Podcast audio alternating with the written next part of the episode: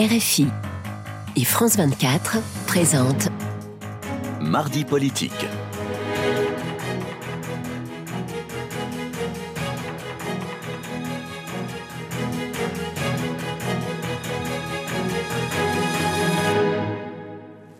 C'est l'heure de mardi politique sur France 24 RFI. Bonsoir Frédéric Rivière. Bonsoir Rosine, bonsoir à tous. Et ensemble, nous recevons Vincent Lemire. Bonsoir. Bonsoir. Vous êtes historien et ancien euh, directeur du Centre de recherche français à Jérusalem et co-auteur avec Christophe Gauthier de la bande dessinée Histoire de Jérusalem aux éditions euh, Les Arènes. Donc merci d'avoir accepté notre, notre invitation. Emmanuel Macron est euh, en Israël et cet après-midi il a rencontré Mahmoud Abbas à Ramallah et il se rend normalement ce soir en Jordanie.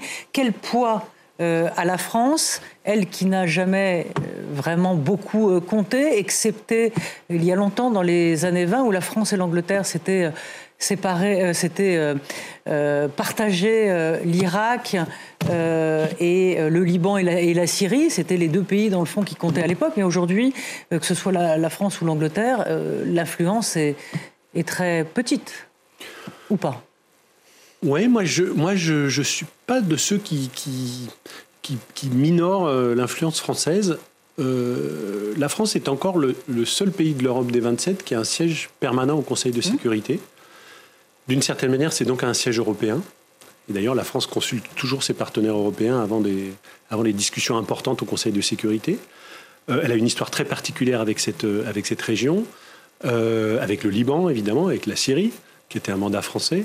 Euh, et puis avec l'ensemble du territoire euh, israélo-palestinien, parce que ça paraît un peu, là c'est l'historien de Jérusalem qui parle, mais la France a un mandat particulier de protection des lieux saints, de protection des communautés chrétiennes, catholiques en particulier, mais pas seulement, des liens très très importants avec, euh, avec Israël. Hein. N'oublions jamais que c'est la France qui a fourni l'arme atomique à Israël. On parle toujours de l'alliance indéfectible entre les États-Unis et Israël, mais jusqu'en 1964, c'est la France qui fournissait l'armement euh, mmh. euh, à l'armée israélienne, pas les États-Unis. Et puis à partir du milieu des années 60, ça, bascule. Donc il y a des liens très forts historiquement entre la France et Israël. Il y a des liens très très forts entre la France et la Palestine. Euh, il y a une communauté franco-israélienne qui est immense. 200 hein. 000 citoyens israéliens ont également un passeport mmh. français. C'est la deuxième communauté binationale après les États-Unis le, centre, le seul centre culturel, Institut français, centre culturel très actif, j'y étais en juin dernier, qui est encore ouvert à Gaza, c'est le centre culturel français, et qui est un lieu euh, extraordinaire, merveilleux, qui est euh, au nord de la bande de Gaza et qui est sous les bombardements. Euh, et une université d'un très très bon. et des universités, etc. Mais donc je veux dire, voilà, je pense que la France a une carte à jouer, aussi parce qu'elle a une communauté juive très très importante sur son territoire. 500 000 citoyens français sont de, de confession juive, hein, euh, euh, sont les, chiffres les plus communément admis. Une communauté aussi euh, arabe et musulmane très importante, ce qui crée d'ailleurs des tensions sur notre territoire. Bref, moi je pense que la voix de la France, elle est, elle est singulière et elle est importante. Mais alors justement, vous, avez dit que c'est d'une certaine manière un siège européen, le, siège mhm. permanent du Conseil de sécurité de l'ONU. Est-ce que ça a du sens pour vous que la France conduise son action diplomatique seule au Proche-Orient, ou est-ce qu'elle devrait plutôt l'inscrire dans une démarche européenne? Bon, alors, si c'était une démarche européenne, euh, si une démarche européenne commune, homogène et déterminée était possible, ce serait formidable. Mais sur le conflit israélo-palestinien, c'est pas le cas du tout. Hein. La France n'a pas les moyens d'être une force d'entraînement compte tenu de, de non, mais, passé, de toutes ces relations que vous venez de décrire? Mais personne, parce que euh, le consensus européen, il s'est quand même fracturé hein, sur la question israélo-palestinienne. Le dernier consensus européen, c'est 2008, hein, c'est euh, deux États, avec les frontières de 67, Jérusalem, capitale pour deux États. Mm. Ça, c'est le consensus européen dans lequel on n'est jamais sorti. Mais depuis, il y, a, eu, des élections, il y a des gouvernements d'extrême droite euh, ici ou là. Et donc, euh, il y a une position en particulier vis-à-vis d'Israël euh, qui n'est plus du tout la même. Il y a une position vis-à-vis du droit des Palestiniens qui n'est plus du tout la même. Donc la France est obligée de faire cavalier seule, là, il n'y a, pas, a pas le choix.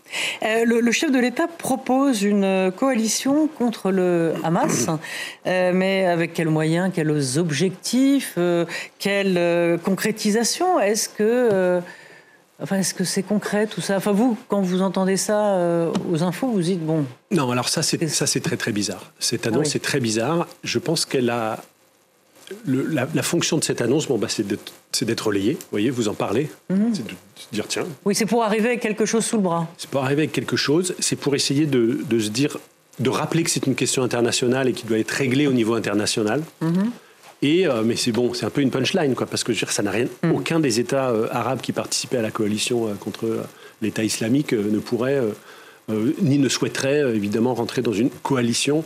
Israël ne souhaiterait absolument pas que, que cette question soit soit mutualisé, etc. Bref. Parce que le Hamas n'est implanté en gros que à Gaza, pratiquement. Donc ça voudrait dire quoi? Qu'on irait prêter main forte à l'armée israélienne pour éradiquer le... Hamas? Vous avez raison. Le grand malentendu, c'est que moi, je n'ai aucun... enfin, dès les premières heures, j'ai eu aucun problème. C'est un acte terroriste abominable, horrifique. Et non seulement c'est un acte terroriste, mais la terreur et l'horreur faisaient partie du plan. Hein. C'était pas, euh, c'est pas quelques, quelques mitraillages euh, annexes sur le chemin du retour. D'accord? J'ai aucun problème avec ça. C'est la base. Ça doit être le point de départ de la discussion. Le seul truc, c'est que si on s'arrête là, et si on dit euh, Hamas égale État islamique ou égale Al-Qaïda, en fait, on se rassure à bon compte, parce que le Hamas, oui, c'est un mouvement islamiste, oui, c'est un mouvement qui emploie des méthodes terroristes, mais c'est avant tout un mouvement nationaliste, et c'est là que c'est tout à fait différent. Donc, il est implanté euh, en Palestine, parce qu'en fait, c'est un mouvement palestiniens euh, qui visent pas à islamiser euh, tout le Proche-Orient et tout le, et tout le Moyen-Orient. C'est pas, c'est pas le plan. Il y a des alliances avec le Hezbollah, etc. Mais c'est Alors, des, justement, le, le, Hezbollah libanais, est-ce qu'il va être fidèle au, Hamas ou au contraire va entrer dans la mêlée et euh, participer une fois de plus à la dislocation de, son pays, le Liban? Voilà, c'est aussi la, la grande question. Écoutez, le Hezbollah est encore plus puissant sur le plan militaire que le, que le oui, Hamas. Absolument. Euh, avec des moyens quasiment de guerre conventionnelle. Hein. Euh, on parle de 70 à 80 000 soldats, parce qu'il faut bien les appeler comme ça, extrêmement bien entraînés, y compris. Donc là, on peut parler d'armée pour le Hezbollah? Ah oui, le Hezbollah, parce que... alors, en tout cas, elle est beaucoup plus puissante que l'armée libanaise, par exemple. Oui, mais par exemple, le Hamas, personne ne parle d'armée, excepté. Euh, le Hezbollah, c'est un, État dans l'État, quoi. C'est vraiment. Euh, mais le Hezbollah euh, et puis, au Liban, vous diriez que c'est une armée puis, Oui, aussi parce que le Hezbollah, la communauté internationale a fait un choix, que certains d'ailleurs contestent, de dire la branche militaire du Hezbollah, c'est une entité terroriste, on n'a pas le droit de discuter avec eux, mais la branche politique, c'est pas une entité terroriste et donc on peut discuter avec eux. Ce qui permet accessoirement de maintenir des canaux de discussion, des courroies de transmission et d'information, ce qui nous a diablement manqué avec le Hamas, puisque le choix a été fait, y compris après les élections de 2006, gagné à la loyale par le Hamas. Je il y a plein d'observateurs. Le Hamas a gagné très largement contre le Fatah en 2006, mais on a décidé que non seulement la branche militaire, mais également la branche politique du Hamas était une entité terroriste, ce qui effectivement bloque euh, la discussion, et encore plus depuis le 7 octobre 2023 et depuis ce qui est arrivé euh, euh, aux civils israéliens. Hier, il y a eu un, débat à l'Assemblée nationale française sur la situation au Proche-Orient, et la, Première ministre Elisabeth Borne a dit qu'il ne fallait pas qu'Israël tombe dans le piège du Hamas. quel est ce piège selon vous? Écoutez, ça, pour le coup, c'est une, c'est une démonstration que j'ai faite depuis déjà une dizaine de jours dans un entretien au Monde d'il y a, oui, d'il y a, d'il y a dix jours exactement. Euh, samedi 14 euh, euh, octobre. Je considère que le, cet acte terroriste et horrifique vise justement par son caractère terroriste et horrifique, c'est-à-dire par le fait qu'il s'agit de, de, pousser en fait, y compris la société civile israélienne, y compris le centre gauche, le centre droit, tout le monde en fait, à un état de rage. Qui fait qu'on ne peut pas raisonner Israël, c'est ça? On ne peut Personne pas ne peut raisonner Israël. Alors, encore une fois, on peut, on peut faire pression je dis, on peut, on peut ceinturer Israël. Mais comme, un ami, comme un ami doit ceinturer un ami quand il s'apprête à commettre l'irréparable, qui est en fait un piège qui lui est tendu. Moi, je considère que c'est un double piège, un piège stratégique et un piège moral. Le piège stratégique, c'est d'entrer dans Gaza. 2 millions 300 000 euh, habitants, une densité incroyable, des souterrains, les défenseurs sont toujours gagnants dans ce, dans ce genre de situation. oui, on surtout se souvient de, euh, On se souvient de Mogadiscio, en Somalie, où les Américains sont euh, ratatinés, euh, massacrés, parce que la guérilla urbaine, évidemment, c'est le défenseur qui... c'est toujours le défenseur qui gagne, encore plus s'il est prêt à perdre dix fois plus d'hommes que l'assaillant. Donc, à votre avis, ils vont se jeter dans le piège ou pas? Parce que là, on dit tous les jours qu'elle est que, imminente. que, voilà, Voilà, mais je note, alors, je note que Ça veut dire qu'il y a une autre stratégie. Ben, Il y, a, il y a une information ce soir, mais qu'on appuie, c'est que ça n'arrive pas du tout aussi vite que ce qu'on pensait. Donc je pense qu'ils sont extrêmement conscients de ça. J'ai noté il y a quelques jours que le porte-parole de l'armée israélienne disait Nous sommes prêts, mais la prochaine opération, la prochaine étape ne sera peut-être pas une opération terrestre. On parle de terre, mer, air. Il y a pratiquement plus de troupes israéliennes massées du côté nord, du côté du Hezbollah, que du côté de Gaza, pour l'instant. Je pense que toutes les options sont sur la table. Je pense surtout que les Israéliens doivent reprendre l'initiative. En fait, toutes leurs questions, s'ils rentrent, s'ils lancent l'opération terrestre cette nuit, oui, ça fera une information, mais ce sera, ce sera le scénario en fait écrit d'avance. Et c'est comme si les Israéliens, d'une certaine manière, suivaient le scénario écrit, Oui, pré-rédigé par le Hamas. Je pense qu'ils cherchent à créer la surprise pour reprendre Comment les otages pèsent-ils euh, dans, dans- dans l'appréciation pour euh, déclencher Ben, ou non ou différer l'opération De terrestre plus en plus. Plus les jours passent, plus euh, on a des libérations, plus la question Et le fait qu'il y ait des Des otages binationaux. Qui sont, voilà, qui sont américains, qui sont européens. Bien sûr. Et le Hamas, évidemment, ils sont pas idiots. Ils libèrent d'abord les Américains, puis là, ils discutent sur les binationaux, les femmes et les enfants. Enfin, en fait, ils cherchent à, à, à- à- à ouvrir en fait un petit peu cette question des otages en disant il y a des hommes militaires. Ben, ceux-là, euh, ça va pas être pour tout de suite. Il y a des hommes euh, civils, il y a des femmes et des enfants civils, il y a des binationaux, il y a, voilà. il y a des blessés, il y a des personnes âgées, etc. Donc le Hamas, effectivement, il a 220 otages apparemment, vivants. Enfin, c'est donc Ouais. euh, c'est un énorme capital. Donc en fait, ça ne lui coûte rien d'en libérer deux, d'en libérer 10, d'en libérer 50 peut-être demain, de libérer tous les binationaux, pourquoi pas?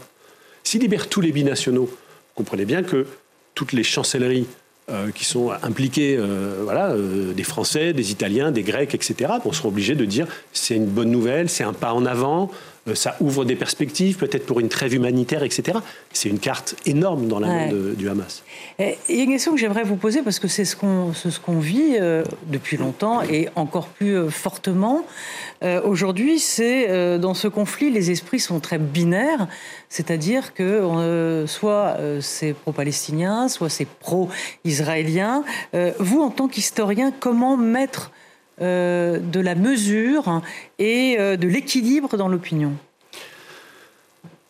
Bon, moi, ça fait une trentaine d'années que je travaille Oui. sur, sur cette région et sur ce conflit. Donc, je dirais, euh, il y, a, il y a du métier, enfin, comme vous, enfin, comme euh, il y a juste Oui. ça. Il y a le fait de s'adresser à des auditoires. Encore, je vous ai dit, j'étais en juin dernier à Gaza. J'ai fait des conférences devant des étudiantes, des étudiants, euh, des enseignants, etc. Donc, ils sont aujourd'hui sous les bombes, certains peut-être morts, euh, Ouais. peut-être même des combattants, je ne sais pas. Et puis, euh, quelques jours avant, euh, j'étais euh, dans des universités israéliennes, dans des, dans des think tanks is- israéliens, de droite, religieux, sionistes, etc. J'ai l'habitude de m'adresser à, à toutes ces, euh, à, à tous ces. Mais à ceux qui, je vous parlais de ceux qui sont à l'extérieur. Alors, mais c'est ça le problème. C'est- Et Exactement. ça. C'est que C'est ce parce qui me qu'on frappe, connaît le. ce qui me frappe, moi, qui y ai passé mes quatre dernières années là-bas et qui circulait objectivement assez facilement entre l'Ouest et l'Est et entre des points de vue très différents, à la fois en Israël et en Palestine, on peut tenir des débats euh, très durs, très euh, rugueux, mais même pas forcément, enfin oui, respectueux, mais c'est pas ça en fait le problème. Des débats lucides et utiles, surtout, et qui ont un, qui ont un rapport avec le réel. Ils ne sont Voilà. pas nécessairement passionnels, c'est ça que vous voulez dire? Mais surtout qu'ils Ils ne sont, sont, pas, mais- surtout qu'ils sont pas calés sur des agendas de petites politiques locales, parce qu'aujourd'hui le débat politique Non, mais français. c'est pas si binaire que les euh, Israël est l'oppresseur. Mais non, c'est le, le, bien sûr, les, bien les sûr, parce que Gazaouis quand sont on parle- oppressés. C'est une prison. Et C'est quand voilà. on parle avec des Mais- étudiants gazaouis, euh, évidemment que, quand- que- que en privé, euh, ils, ils- ils se plaignent euh, Mm. du régime autocratique du, du Hamas et, et de la corruption, etc. Enfin, évidemment. Et, et du côté israélien, Les colons israéliens. on le sait, voilà. on le sait, il y avait un dissensus énorme. Donc ce que je veux dire, c'est que Mm. En fait, de, de connaître la situation euh, sur place, ça permet effectivement. Oui, mais ça tout le monde ne la connaît pas sur la- place. Mais voilà, le Tout le monde n'a problème, pas la- la tout le monde vous avoir un avis, Ouais. comme au foot un petit peu. Bon, au foot, c'est pas très grave. hein. Euh, tout le monde veut, euh, être le sélectionnaire de l'équipe Ouais. de France. Là, en l'occurrence, c'est des sujets un peu, un peu graves. Pour vous, Vincent Lemire, est-ce que la dimension religieuse du conflit euh, s'est amplifiée, voire nettement amplifiée, au cours des dernières décennies? Oui, Euh, des deux côtés. Alors là, euh, responsabilité C'est un paramètre partagée. qui pèse lourd, ça. Oui, de plus en plus. Le Hamas a surjoué l'islamisation de la cause palestinienne avec la défense euh, de la mosquée euh, Al-Aqsa. Je rappelle que cette opération s'appelle Déluge d'Al-Aqsa. et que sur le drapeau du Hamas, c'est le dôme du rocher. Mais ils n'ont pas joué, ils ont joué avec un adversaire bien identifié et extrêmement actif, ce sont les sionistes religieux, qui sont de plus en plus nombreux, de plus en plus proactifs, de plus en plus nombreux à venir provoquer, il n'y a pas d'autre mot, hein, euh, les fidèles musulmans sur l'esplanade des mosquées. On estime qu'aujourd'hui, c'est à peu près 50 000 juifs religieux qui viennent prier sur l'esplanade des mosquées tous les ans. Il y a une dizaine d'années, c'était 2000 personnes.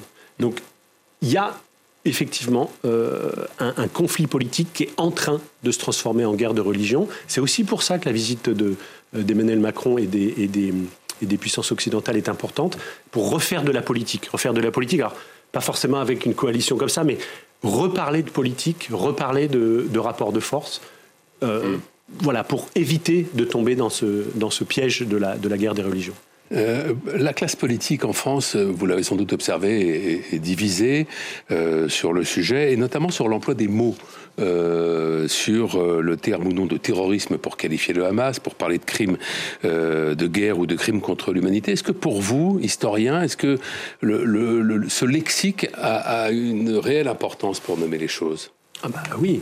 Enfin, je veux dire, il faut, il faut, il faut qualifier correctement ce qui arrive. Ce, qui me, mais ce qui me désole, ce qui me désole, c'est que non seulement ce débat politique, il est, il est inepte, mais en plus, il est inopérant. Il n'a aucune prise sur le réel.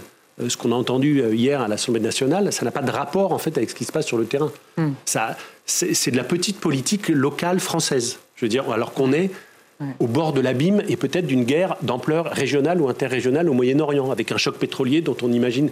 Et les conséquences vont être dans les, dans les caddies euh, des Français. Hein. Ça va bien avoir des conséquences françaises. Mais ce que je veux dire, c'est qu'on a un débat totalement inepte. On a. Je ne comprends pas cette, question du mot terrorisme. Je veux dire, en plus, c'est une ancienne question que, les luttes politiques euh, emploient euh, des moyens terroristes. Mais enfin, je veux dire, c'est pas pas nouveau. On peut on peut en parler euh, ouvertement. les brigades rouges, Action directe, etc. Mm. Et en particulier, et l'extrême gauche française, a priori, est assez bien armée pour penser les rapports entre politique et terrorisme. Enfin, c'est pas, ça date pas du 7 octobre 2023. Donc c'est inepte, c'est inopérant, c'est désolant. Euh, moi, j'avais l'impression qu'on s'en échappait un petit peu. Euh, Là, vous avez été surpris par la réaction, les réactions en quelque sorte de la France insoumise. Et pour vous, est-ce que c'est une posture strictement euh, politique ou il y a un fondement vraiment idéologique? Alors, un, je pense qu'ils ont fait une erreur, c'est-à-dire qu'ils ont communiqué beaucoup, beaucoup trop vite. Hein. Samedi matin, hmm. je veux dire, il fallait aussi attendre. Il fallait réfléchir. On ne savait pas en fait ce qui était en train d'arriver. Hmm. il y avait des bases militaires, etc. Oui, oui, on a tous été surpris et puis surtout on reste coincé là-dedans pour l'instant. Merci, merci Vincent Lebien. Merci, merci beaucoup, d'être venu sur le plateau de France 24 et merci à Flore Simon et à Sigrid euh, Azeroal et à toute l'équipe technique. Merci à vous.